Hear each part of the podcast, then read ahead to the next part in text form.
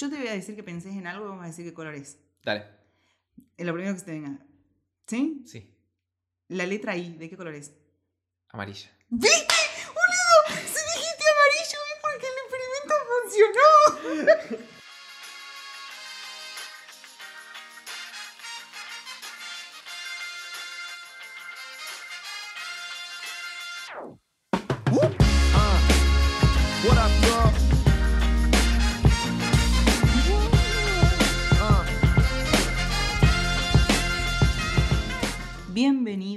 a un nuevo capítulo de La creatividad va a salvar el mundo. Es un capítulo bastante esperado, amigo. Que nada. ¿Cómo estás, amiga? Bien, ¿cómo estás? Todo bien. Uy, mira, ¿quién se le iba a poner el cronómetro? Pero mira, de qué casualidad, pero siempre va a pasar lo mismo, señor. Siempre lo mismo. Bueno, estamos con un par de segundos desfasados. No pasa nada. Bueno, Em, capítulo muy esperado por vos, el de hoy. Yo la verdad es que hice muy, poco, muy poca tarea. Hoy se invirtieron los roles. Digamos, está, ¿no? digamos. Hoy se los roles. entre el capítulo del diseño es arte, que no es arte, ahora me toca un capítulo que me copé más a mí, amigo. Mm, Vamos a hablar de colorimetría. sí. Perdón, ¿eh? Em, el otro día, voy a, voy a salirme acá un poco del tema de hoy. Eh, el otro día me hicieron notar que en un momento del último capítulo, eh, de- no, del último no, del capítulo 11, Mm. em, dije que no todos somos artistas. O sea que, No todo. Uy. me contra, me- que no cualquiera es artista. Me No cualquiera es me contradije con el primer Po- podés, capítulo. podés- podés volverlo a decir ahora para, para quedar mejor, amigo. No, no, no, no. Yo ya dije, era- era- es todo culpa de que estaba defendiendo una postura que no era, no era la mía. Cla- Muy bien, ¿viste? ¿Por Viste, qué? pues No podemos poner de acuerdo en la Claro. incordancia. ¿ah? Eh, no sé si existe esa palabra ahora. No, no, pero estamos de acuerdo en que el diseño es arte en cierto punto. No siempre, pero Total. tiene, tiene ahí algo medio artístico. Bueno, vamos al tema de hoy que es colorimetría. Colorimetría, amigo. ¿Por dónde querés empezar, amiga? Porque vos hoy tenés las riendas del capítulo. Eh, más- o menos, pero me gusta mucho este color. Es- eso es lo que yo te decía. Hoy Este en un color. audio. no, este, este tema. Porque hoy te mandé un audio diciendo, amigo, tranqui, porque me encanta este color. De hecho, bueno, nada, no voy a decir esto, pero mi apodo es casi un color en inglés. Así Blue. que sí, sí. Sí, seguís diciendo color en vez de tema, ¿eh? Yo no quiero decir. Y ya nada. dijimos el tema, colorimetría. No, no, no. Cada vez que querés decir que te interesa mucho este tema, decís que te interesa mucho este color. Ah, porque veo todo así en color. es así, boludo. Bueno, voy a arrancar este capítulo con una pregunta, amigo. Esto yo me lo he cuestionado mucho tiempo, desde mucho antes de estudiar diseño y todo lo que me interese el temita arte, ¿no? Pero para vos, ¿los colores existen Uf. o... No, no, no, acá, acá, acá no ponemos filosófico, no ponemos filosófico. ¿Los colores existen o son producto de nuestra imaginación? Em, para mí no existen. O sea, pero porque una persona, y esto voy a caer en un cliché, pero una persona daltónica no percibe el color de la misma forma que la percibimos nosotros. ok. ¿Se entiende? O sea, yo creo que el color es una percepción. De hecho, es más, voy a, voy a salirme del ejemplo del daltonismo para ir a como algo más concreto. Em, los colores los y esto, si estudias arte, si estudias diseño, lo sabes perfectamente. Los colores los percibimos no como absolutos, sino por comparación o por contraste. Vos, un, un cremita muy claro, te lo tranquilamente te lo puedes llegar a confundir con un blanco si no tenés algo con qué compararlo, como un blanco Total. puro, que te demuestre que eso no es blanco. De hecho, amigo, y volviendo al tema, oh, es que este tema es tan extenso, voy a tratar de hacerlo más acotado posible. no me estoy extendiendo. Como por ejemplo lo que traes del color blanco, eh, los esquimales, ponele no sé cuánta cantidad de blancos ven. Y Nosotros, para Claro. nosotros, esto es blanco, esta servilleta es blanca, ponele que blanca. Y los esquimales ven 17 blancos, ¿entendés? Y también va a depender de- del contexto en donde estás o de, de, de tu abanico visual, digamos, en, en, en cuestión a la paleta cromática, digamos, ¿no?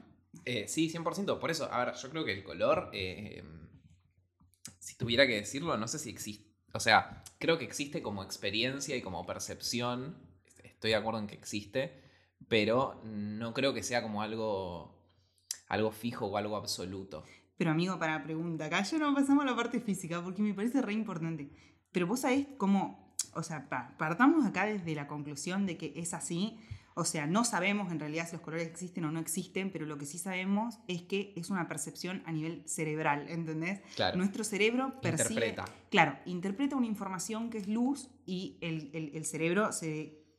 al, al verlo, lo traduce en, bueno, es este color.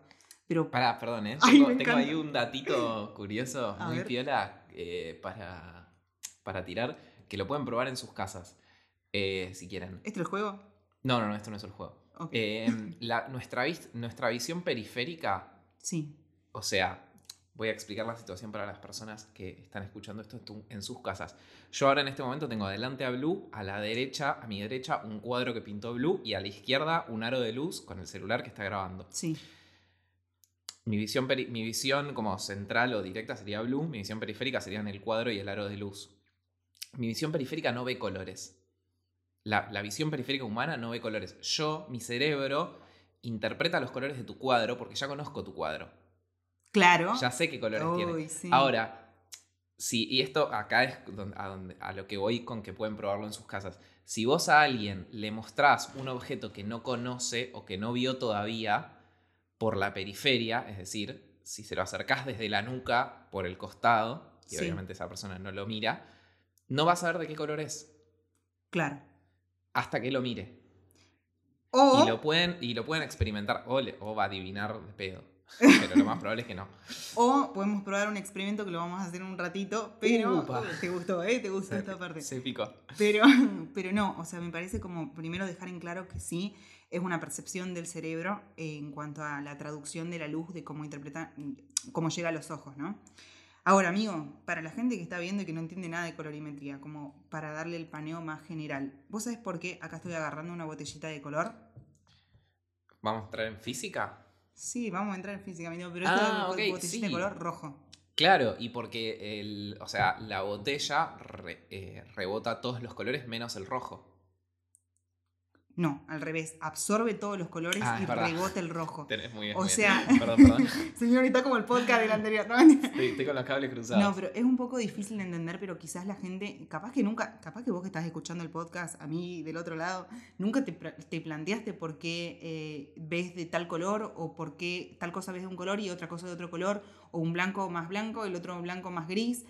Y es justamente porque el material que está hecho absorbe todas esas luces y, la, y, lo- y refleja lo que no absorbe. Y ese color reflejado es lo que yo estoy viendo. ¿Se entiende? Claro, sí, a ver, de hecho hay. Que esto lo pueden googlear. Hay un artista, no me acuerdo. eh, un artista nórdico, Olaf, no me acuerdo cuánto, que tiene un capítulo en Abstract. eh, Que tiene obras eh, de arte con. O sea, como. ay, no, me, no me acuerdo cómo se llama. vos, amiga, capaz te acordás. Como el arte que es como un armado, un ensamblado. Tipo un Mm. cuarto. Un set. Sí, no me acuerdo el nombre de ese tipo de arte. No importa. Eh, tiene No obras de arte. Tiene obras de arte que parten de la. De, o sea, del uso de luz monocromática. Claro. Es un tipo de luz que. A ver, si yo pongo una luz monocromática amarilla. Para, expliquemos que es monocromática para la gente. Claro, no para, para, perdón, vamos por partes. Voy, voy- voy a volver a conectar porque dije todo esto. Por esto de que decís de que los objetos rebotan la luz, eh, solo rebotan el color que tienen. O sea, tu botella roja rebota el color rojo y absorbe todos los demás. Sí. ¿Por qué? Porque le está pegando luz blanca. Sí, exacto. En cambio, cuando vos tenés luz monocromática, es decir, luz de un solo color, no luz blanca, sino, por ejemplo, luz amarilla, que no es luz cálida, o sea, no son focos cálidos. es tipo luz amarilla, realmente, solo amarillo, no hay ningún otro color. Em, todo lo que ilumine esa luz se va a ver o en amarillo o en tonos de grises. Claro. Blanco, gris, negro. em, porque no hay otros. O sea, esa luz, la, tu botella roja no, podría, no tendría nada que rebotar, no hay luz roja. Claro, entiendo. ¿Entendés? Entonces Sí. tu botella roja se vería gris. Entiendo. Uy, qué zarpado, amigo. Me encanta. ¿Cómo Pero se- para. Che, búsquenlo después al artista. ¿Cómo Sí, se llama? eh, ay, es que no me acuerdo, tiene un capítulo. Si querés ahora lo busco igual. Tiene un capítulo de Abstract. Lo podemos buscar ahí, me, me interesa esa data. Eh, y esperá, y otra cosa, amigo. Eh, Bueno, ya metiéndonos un poquito más en, en- en- en un poquito más de historia de cómo surgió la, la parte del espectro cromático que fue descubierto por Newton, y es lo que nosotros estamos viendo, o sea, básicamente es el arco iris que vemos, ¿entendés? Claro. O sea, que, que es el reflejo de las luces. De lo mismo, por ejemplo, en las gotitas de agua que se forman en, en la- en las nubes, y eso es lo que reflejan las luces de colores. ¿Se entiende? Un poco. Después busquen Newton también y lo van a entender No, mejor. eh, la tapa de eh, el, The Dark Side of the Moon. de- Exacto, y yo iba a ir justo ese es el fenómeno tema. de, del prisma. Exacto. ¿Y sabes por qué lo, lo hicieron así? ¿Por qué? hacían referencias al a los conciertos de Pink Floyd, eh, de las luces de colores que se daban en los conciertos. Y el artista, que lo tengo anotado acá, eh, que es Torgerson, lo pueden buscar también, que es autor también de algunas tapas muy, muy conocidas como de Led Zeppelin o Black Sabbath, ¿viste? También creo que hizo Muse, creo. Em, y es muy zarpado. Eh, él quería darle justamente todo eso. Claro. Como hacer el efecto del arco iris pero también relacionarlo con las luces que también jugaban en, en muchos los, los, recitales, digamos, de, Pink Floyd. Bien, acá ahora igual eh, eh, vamos a irnos un poco de la física. Sí, por favor. yo ya quiero entrar. Eh, yo acá no tengo planificación, así que no sé, pero, pero tengo ganas de entrar, ¿no? Quiero entrar en el, el, color, el arte, el diseño, o sea, cómo se utiliza el color, básicamente. Ok. Me estás preguntando que no, si querés, charlémoslo. Paréntesis antes de pasar a este tema. Olafur, el artista que mencionaba es Olafur Eliasson, con doble S. ¿Cómo se escucha? Olafur Eliasson. Perfecto, anotado, amigo, para, buscarlo. Después estaría bueno que demos esa grilla de artistas para que busquen. Igual lo damos en los capítulos, pero ya, ya, este podcast va a evolucionar a lugares que ni se imaginan. Amo, amo esa visión. Vamos a tener de todo. Ah, bueno, bueno pero dale, sí. A ver, yo creo que va, no creo, en realidad eh, es así. Eh, la parte de colorimetría, cuando se habla de colorimetría, se puede abarcar de distintos puntos. O sea, vos vas a una peluquería, bueno, hace color, no sé, ¿cómo se llama? Colorista. Y también se enfoca en otro ámbito que vendría a ser, no sé, el ámbito de la peluquería, ni idea, pero de eso. En diseño es otra cosa. De hecho, en diseño tenemos todo lo que son los colores luz, que es lo que se ve en pantalla, que es todo un mundo distinto a los colores pigmento, que es todo lo, impreso, ¿entendés? Entonces, el mundo del color es inmenso. Y así como el diseño, también hay, eh, va a depender también mucho del contexto social y cultural. ¿Se entiende? Sí. Sí, y acá capaz voy a decir algo que para las personas que estén escuchando y tengan un poco de como experiencia en diseño o artes visuales, eh, puede ser un poco obvio, pero está bueno como acercarlo también a personas que quizás no, no lo vieron en la facultad porque ejercen otro tipo de arte o porque, no sé, estudian algo que no es artístico, pero les interesa el arte, que es el tema de cómo se manejan los colores. Em, a mí esto es algo que me flashea, que me encanta, tipo, me fascina. Eh, la creación de paletas de colores. Amo. Em, y acá entro también en lo que decía al principio, los colores los percibimos y los entendemos por comparación. ¿Cómo sería eso? Claro. ¿Como contraste? Sí, en cierto punto sí. O sea, como que los, no, percibís de, igual forma, no sé, un azul con un, con un valor y un código determinado dentro de una paleta monocromática que dentro de una paleta donde está eh, como en contraposición con un naranja. Exacto. ¿Entendés? Exactamente, exactamente. Bueno, es que pasa que los colores, esto igualmente quiero como que quede claro que no es porque la teoría dice así, es así. ¿Se entiende? O sea, esto es una cuestión, primero que es subjetivo porque cada persona eh, observa distinto, pero sí hay que tener en cuenta la historia, de dónde viene y lo que se quiere comunicar. ¿Se entiende? Eso ya podemos pasar en los tips después, pero sí. Sí, y acá, perdón, eh, para, para cerrar el tema de paletas, eh, va, no sé. abrirlo directamente. ¿Querías decir algo más? No, no, no cerrarlo, pero digo, como cerrar lo básico, ¿no? que tenemos por así decirlo, como dos esquemas o tres como mucho, eh, que son los más comunes dentro de la colorimetría, que son los complementarios, es decir, los que en la rueda de colores están en extremos opuestos, como pueden ser el verde y el rojo, el azul y el naranja, o el amarillo y el violeta, ¿no? Esos son como los tres más comunes. Sí, pero para, para que la gente también entienda, cuando haces esta comparación de estos colores que dice Gonza complementarios, es como que sí o sí va a quedar bien. Sí. Va a quedar bien, pero son extremos, ¿eh? O sea, es un... Eh, bueno, y ahí, eh, ahí va algo muy interesante, que es que cuando usamos complementarios, sí o sí generamos contraste. Exacto. Entonces, es importante usar los complementarios cuando vos querés destacar algo, cuando vos querés contrastarlo.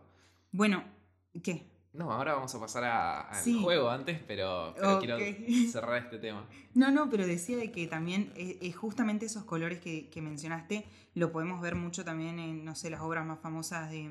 Ponele Andy, Andy Me, Warhol. me vas a spoilear. Ah, listo. Me vas No a te spoilear. nada. Listo. va, Listo, ya Vamos, a la, No, vamos a la otra paleta más común que son los análogos. Es decir, colores que en la rueda de colores están cerca, como pueden ser el Mm. rojo, el amarillo y el Naranja. naranja. Sí.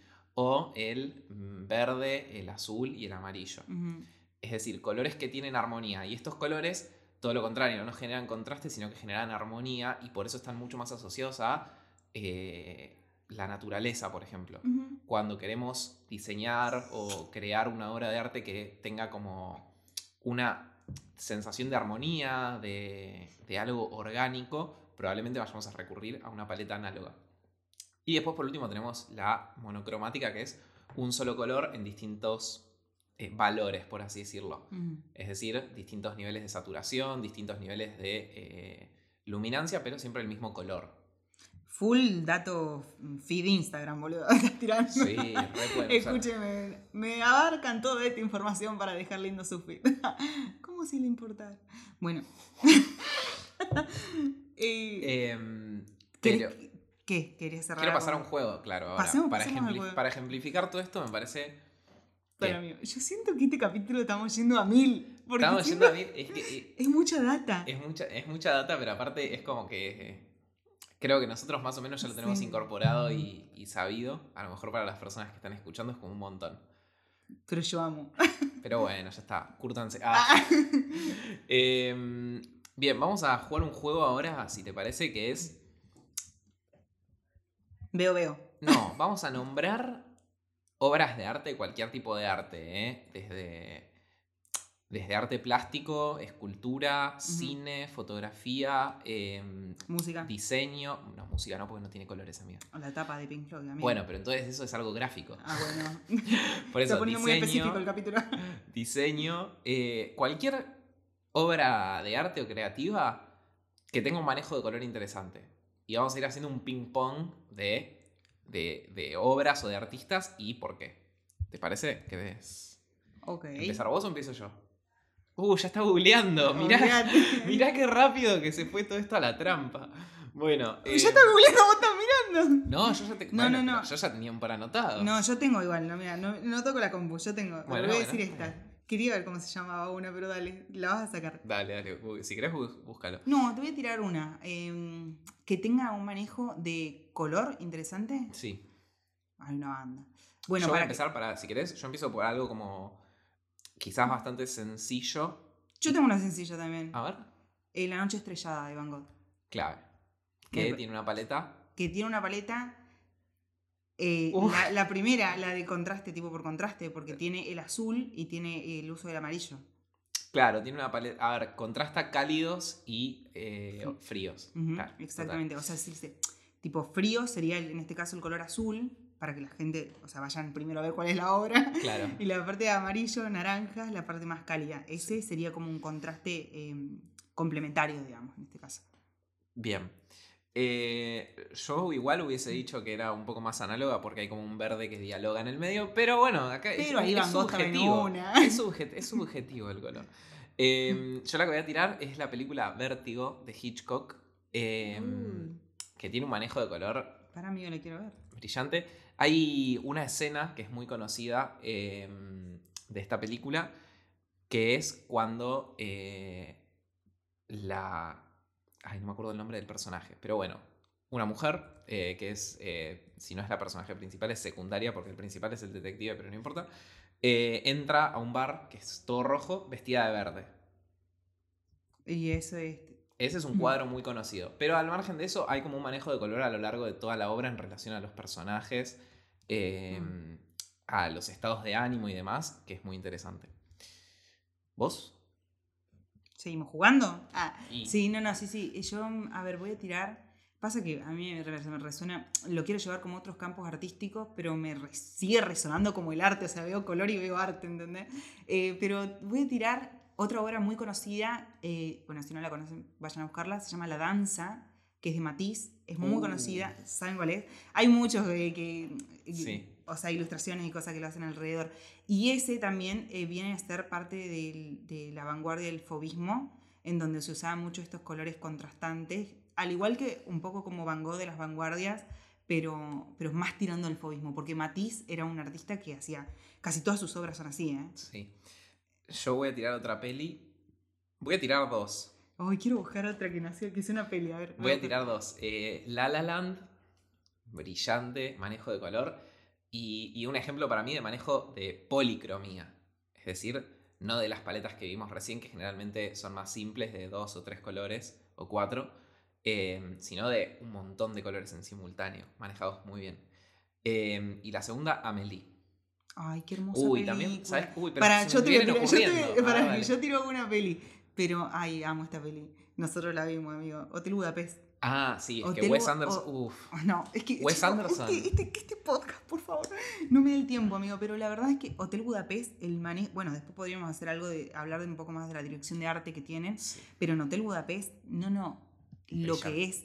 De hecho, bueno, eh, Visa, ¿viste? Visa Rap que hizo Sí, todo el último. el- o sea, sí, sí, si no saben cuál es la peli de Hotel Budapest, el último, el último, creo que fue el último de videoclip. No, no sé si que fue lo el último. dirigió, no sé si fue el último, pero el que dirigió, ah, dirigió, el que hizo la dirección de arte de Melanie Anton Deff. Sí, sí, y que muy zarpado. Bueno, eh, ahí tiene un manejo tipo todo monocromático, a nivel color estoy hablando, ¿no? Monocromático y dentro de los pasteles, God. Yo no diría monocromático, no, yo creo que es- sí pasteles, no sé si monocromático no, siempre. no, digo, una tendencia, ¿me Ah, entendés? claro, Porque sí. en una película para hacer todo monocromado, ¿no? Bueno, es que es a eso, a eso iba a llegar, eh, con que creo que en el cine puntualmente hay muchos directores como que se caracterizan por cosas distintas, como puede ser eh, Tarantino se caracteriza por sus historias, sus diálogos eh, y, y la acción Mm. dentro de sus películas. Wes, eh, Wes Anderson es un director que se caracteriza principal, entre muchas otras cosas, pero una de las principales por su manejo del color, lo cual es brillante. Y voy a tirar otra peli que tiene un manejo de color muy particular, que también es brillante para mí porque genera una atmósfera única que es Matrix, obvio, Ay, sí. desde ya. ¡Qué buena peli! Es buena para analizar la Matrix, o sea, no es que me soy fan de 100%. Matrix, soy fan de analizar Matrix. Che, escúchame, eh, no, para. Yo, yo digo por el tiempo porque quería pasar a hacer un ejercicio, amigo, también. Dale, yo me re. cuelgo una banda. eh. Volvemos, volvemos. Y último que voy a tirar antes de pasar, Andy Warhol. Que vos Sí, ya lo habías dicho. Sí, Andy Warhol, clave. Todo lo que es Andy Warhol y todo lo que es el contraste que maneja. eh, Sí, los colores del pop art en general. El pop art, es total. Es un claro ejemplo de, de- de la parte esta que estamos hablando de la paleta con, de contrastes. Sí, fue. Bueno, amigo, te voy a hacer una pregunta. Esto es un experimento que lo he visto en TikTok, espero que no lo hayas visto. y si no, me lo cagás. bueno, eh, puede que funcione, puede que no. Pero vamos a ver, esto también es para las personas que están escuchando, ¿eh? no solo para Gonza. Amigo, pregunta. Es para que jueguen en sus casas. Bueno, yo te voy a decir que pensés en algo y vamos a decir qué color es. Dale. Es lo primero que se te venga. ¿Sí? Sí. La letra I, ¿de qué color es? Amarilla. ¿Viste?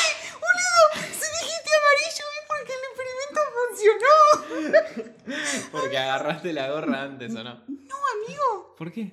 Porque no hay, no hay por qué. O sea, en realidad hay por qué. En realidad este- es toda una explicación sinestésica que si pensaste que la letra de color I es amarilla, hay una explicación sinestésica.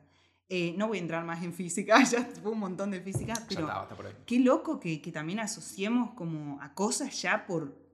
Tipo, la letra I no tiene ningún color, ¿entendés? Pero bueno, es amarilla. Total. Em, sí. Sí, si no me hubiese ido igual también por un. por un pastel o un celeste. Claro. Porque, Bueno, claro, también. porque colores de alta luminancia que como Mm. que.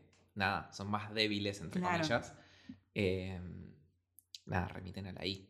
¿Viste, amigo? El experimento de TikTok siempre funciona. Ah, Muy bien. Bueno, pará. Y quería hablar... ¿Que tenés otro tema particular para hablar? Yo no tengo temas, amigo, y no tengo Ah, notas. listo, no tiene nada. Si no se puede retirar de acá del podcast. Sepa. Eh, no, bueno, yo quería traer algunos datos curiosos. Pueden Uh. verlo en mi TikTok, ¿no? Uy, pará, pará, pará, pará, pará. ¿Qué? Ok, tira tus datos y antes de ¿Qué? que. ah, Después de tus datos, sí tengo un tema para hablar. Lo hablemos, lo hablemos antes. sí. Ah, lo hablamos antes. Bueno, Sí. em, la psicología del color, amiga, me estaba olvidando. Bueno, va ligado con los datos curiosos que iba a tirar. Bueno, por eso entonces Sí, la hablamos sí, antes de lo los- hablamos lo mismo, amigo. No, eh, pero a ver, culturalmente, lo dijiste vos ya en un momento, culturalmente los colores tienen significados. Y contextualmente también, ¿no? Como, como que dentro de psicología del color eh, están como esos dos ejes, ¿no? La cultura y el contexto. El rojo, por ejemplo, nada, eh, simboliza eh, la ira, eh, la furia, el enojo, pero también sim- simboliza el amor, la pasión, Total. dependiendo del contexto. Total, igualmente que por ejemplo el verde simboliza todo lo natural, lo todo, todo lo, lo- lo vegetal y toda la Sí. naturaleza, y también simboliza asco. Sí, y, Tipo, lo y veneno. Sí, to- eso totalmente, lo enfermo, Sí. lo malvado. Sí, El ejemplo claro, maléfica. total. Es verde. Eh, es muy zarpado. Por eso digo, hay que tomarlo como el contexto, justamente lo que. Amigo, estamos repitiendo lo mismo. tipo, Y bueno, entonces no lo digo. Ah, No, como tomar eso y a través de cuál es el mensaje que yo quiero transmitir, de qué forma lo voy a transmitir, en qué contexto voy a transmitir ese mensaje y qué color voy a usar para transmitirlo. 100%. ¿Y mm, qué? Sí, no, y si les interesa el tema, podemos hacer un breve repaso de qué significa cada color, pero si les interesa, pueden googlear psicología del color y hay miles de tablas que explican todo, Sí, básicamente. Yo igual, a mí me gusta como sacar, yo igual esto lo saqué ya de, de los videos que había hecho, pero eh, qué significa también como estos datos curiosos. Datos que- curiosos, que dale, están, re, están vamos, buenos. vamos con eso, vamos con eso. Eh, pero bueno, para, antes, el color, habías tirado un, un- un color recién. Eh, yo recién, el Sí. rojo. O el verde. Ah, no, ya me acordé, no, era un dato nada que ver random. Pero ¿por Ah. qué pensás de que también los emojis son de color amarillo? ¿Se te ocurrió? Eh, y, o sea, si te tuviese que decir ahora en este momento, te digo, y porque el amarillo es como simboliza la felicidad, la amistad, la alegría. Eh, simboliza las emociones. Por eso son emojis y por eso son amarillos. O sea, el amarillo, entre tantos datos medio curiosos, random, pero simboliza las emociones, o sea, está muy relacionado con eso. Transmite energía porque está asociada a la principal fuente de energía que es el sol. Después, eh, eh, también hace, a- o sea, da atracción por alimentos, sobre todo salados. Y cuando vas al súper, hace parecer a los, a, los, a los alimentos tipo más grandes. Eso es muy loco, ¿sabes qué? Em, Lo puedes comprobar en el supermercado. Así hice mi video. No, pero sabes que realmente eh, la, si vas a cualquier eh, restaurante de comida rápida, McDonald's, Burger King, el que sea, Mm. te vas a dar cuenta que hay una predominancia de eh, amarillo, naranja y rojo. Bueno, para. Incluso si no son los colores de la marca. Total, porque. ¿Por qué? Porque generan ganas de comer. Y hay, eh, ay Dios, no sé si conocen, si no, googleenlo, el programa Juegos Mentales, creo. Sí. Eh, no me acuerdo si era ese programa, pero si no era ese, era uno de esos que hacían experimentos así como psicológicos y, y neurológicos y sociales y qué sé yo, que mm, probaban a- eh, como el mismo restaurante en un, en un en un primer caso lo decoraban, lo pintaban de así, como amarillo, naranja que y rojo, sí, es que y la sí. gente comía mucho más que cuando lo pintaban de colores fríos, de azul, Total. celeste, violeta. Es que totalmente, amigo. Por eso digo, o sea, con experimentos con el color se hicieron muchísimos. Ahora vamos a contar otro- otros colores. Pero, por ejemplo, el rojo está tipo científicamente comprobado que abre el apetito. ¿Entendés? Y con, o sea, y combinado con el amarillo, abre aún más el apetito. Por eso todas las comidas rápidas, tipo cosas de comidas rápidas, es todo full rojo Sí. y amarillo, fíjense. Re. O sea, es así. Y el azul no está asociado tanto, o sea, de hecho es es el efecto contrario, suprime el apetito, justamente porque el azul no es un color que lo podamos ver en las cosas naturales. ¿Cuándo viste algo que sea azul? Moras.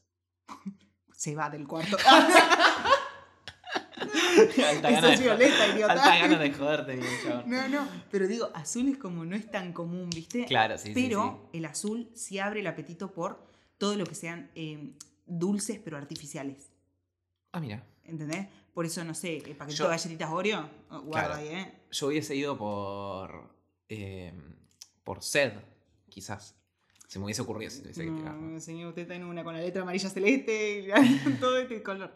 Eh, otro, otro dato curioso del azul es que en Japón, y esto también Sí. fue un experimento que se hizo, se pusieron, eh, creo que se hicieron en varias partes del mundo, pero en Japón se pusieron luces en las calles de color azul. O sea, por eso son las, las famosas luces azules que están en Japón y se usan para reducir los crímenes, porque el azul transmite tranquilidad. Entonces, psicológicamente hace ese efecto tipo tranquilo. Otro dato.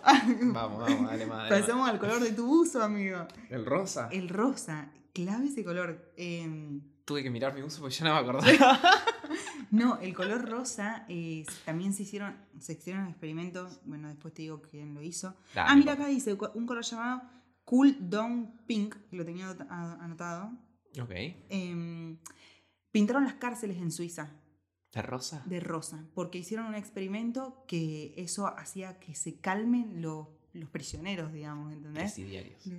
Acá dice prisioneros, boludo. Ah, Eh, pero, pero ese efecto de, de calma eh, y, lo, y lo implementaron en varias cárceles, sobre todo en Suiza. Eh, y funciona muy bien. Mira qué loco. Hay una polémica también en cuanto a eso. Posta, literal. ¿Alguno más? Sí, tengo otro más. Uy, pero amiga, no vamos a llegar más a No, es, es el último, Ah, es el último, es el dale, último. dale, dale. Escucha, ¿sabes cuál es el color? O sea, no, ¿sabías que hay un color que es el color invisible, invisible de Disney? ¿Cuál es? Eso también lo había visto en TikTok. Se llama eh, Ah, verde, hizo el verde capítulo, Go ¿eh? Away. Y bueno, amigo, vos qué estás haciendo. ¿Verde qué? verde Go Away. ¿Y cuál es? Pero, Es ¿qué? un verde que, que utilizan para, para hacer como. para camuflar los lugares y para que no se pierda la gente de la maravilla que es Disney, ¿entendés? Entonces todo lo maravilloso del mundo de Disney, tipo te lo realzan de colores súper vibrantes y todo lo, lo, lo que no quieren que se vean, como tachos de basura, eh, cositas que estén rotas, todo eso lo pintan de ese color que camufla con, con los árboles para que la gente no pierda esa magia. Vos. Eh, escúchame, te hice, te hice el capítulo, amigo. Y la verdad que sí. Pero bueno, vamos a pasar a los tips Sí, finales. Tips finales. Tírame alguno ahora, tíramelo Ah, ahora. pero eh, ¿qui- ¿quién, quién, quién quién hizo el capítulo de hoy? Dale. Eh, ¿Vos tenés? Yo creo, sí, si sí. no, yo tiro, ¿eh? No, yo tengo acá. Ah, bueno, menos mal. Saber lo, lo que querés transmitir para saber cómo comunicarlo. Me parece 100%. dato importante. Sí, sí, total. Eh, y también agrego a eso entender qué, qué transmite y qué significa cada color. Y acá, chiques, a googlear psicología del color. Y a tomarlo con pinzas. Ah, Sí, nada, compi- a ver, de vuelta, entender que es contextual. O sea, no es que lo que leas es así siempre, sí o sí. Sino que, bueno, nada. Puede, puede que sí, como puede que no. Hace poco me pasó en la facultad, me pasó a mí, no, a una chica, que hizo un trabajo de...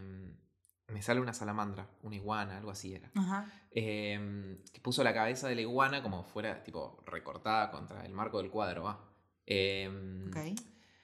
Y puso una mancha roja y todo el mundo interpretó que estaba muerta la iguana, tipo que le habían cortado la cabeza Claro. por la mancha roja, porque, porque todos la asociamos a la sangre, Claro.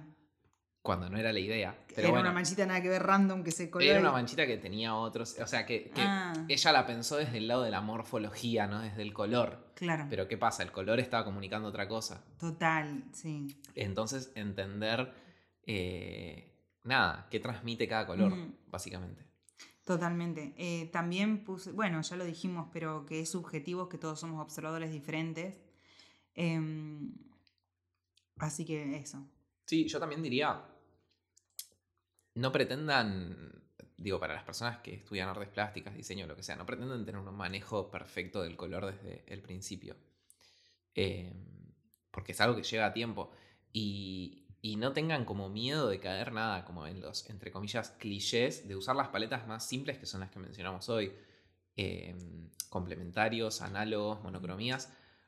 Porque todos empezamos por eso. O sea, poder manejar bien y, y que quede estética y armónica una paleta policromática que tenga 4, 5 o 6 colores distintos.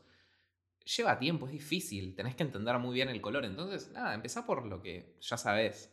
Sí, pueden ver más videos si quieren en nuestras redes. Sí, pueden seguir a Blue en TikTok. Ah. Está bien, quería aspirar chivo, tiralo. Eh, no, pero bueno, Ah, eso. como que- esto, ¿eh? Pero no, eso, yo diría que empiecen por algo simple y después lo vayan complejizando. Total. Porque a mí me pasó, yo quería, yo decía, nada, bueno, análogo, dale, esto es re fácil, lo hace cualquiera. No, para- Fotografía analógica. Ah, no, no, eso es otra cosa. es otra cosa, es otro capítulo. Eh, yo ya no tengo tipos. Bueno, ya estamos, amigo. ah, ya estamos, bueno. Mm. Chao, nos vemos. Ah. Ay, che, no vemos, loquito. Ah. Em, no, primero, redes como siempre, en Instagram, arroba Blue Ponce de León, arroba ph-gonzalo, quien les habla. y arroba la creatividad podcast en TikTok. Em, si les gustó el capítulo, si les gustó el capítulo o el podcast en general, pueden recomendárselo a algún amigo, amiga, amigue que crean o consideren que le puede llegar a interesar. Y antes de despedirnos tenemos un pedido a la comunidad. que nos den una mano. No, em, nos encontramos cada vez más con una situación que es un poco paja, que es que tenemos que grabar con invitades y no sabemos dónde ir. Pues pandemia. Claro, pandemia, total. Hay un montón de lugares cerrados em, y no siempre podemos grabar. Eh, en este momento estamos grabando en el cuarto de Blue. No siempre podemos grabar en el cuarto de Blue, menos con gente eh, externa, que no pinta entrar y salir gente todo el tiempo. Porque, bueno, medidas de prevención. Y así que si conocen algún espacio cultural, teatro, bar, cualquier cosa, cualquier lugar o persona que nos quiera recibir em, por el pancho y la coca, básicamente, pues no ganamos plata con esto, chiques. Perdón. Puede ser vegano, ¿eh? Em, sí, no, pero a colaboración o de, de onda, eh, nos vendría muy bien, la verdad. Eso es todo. Y hasta la próxima.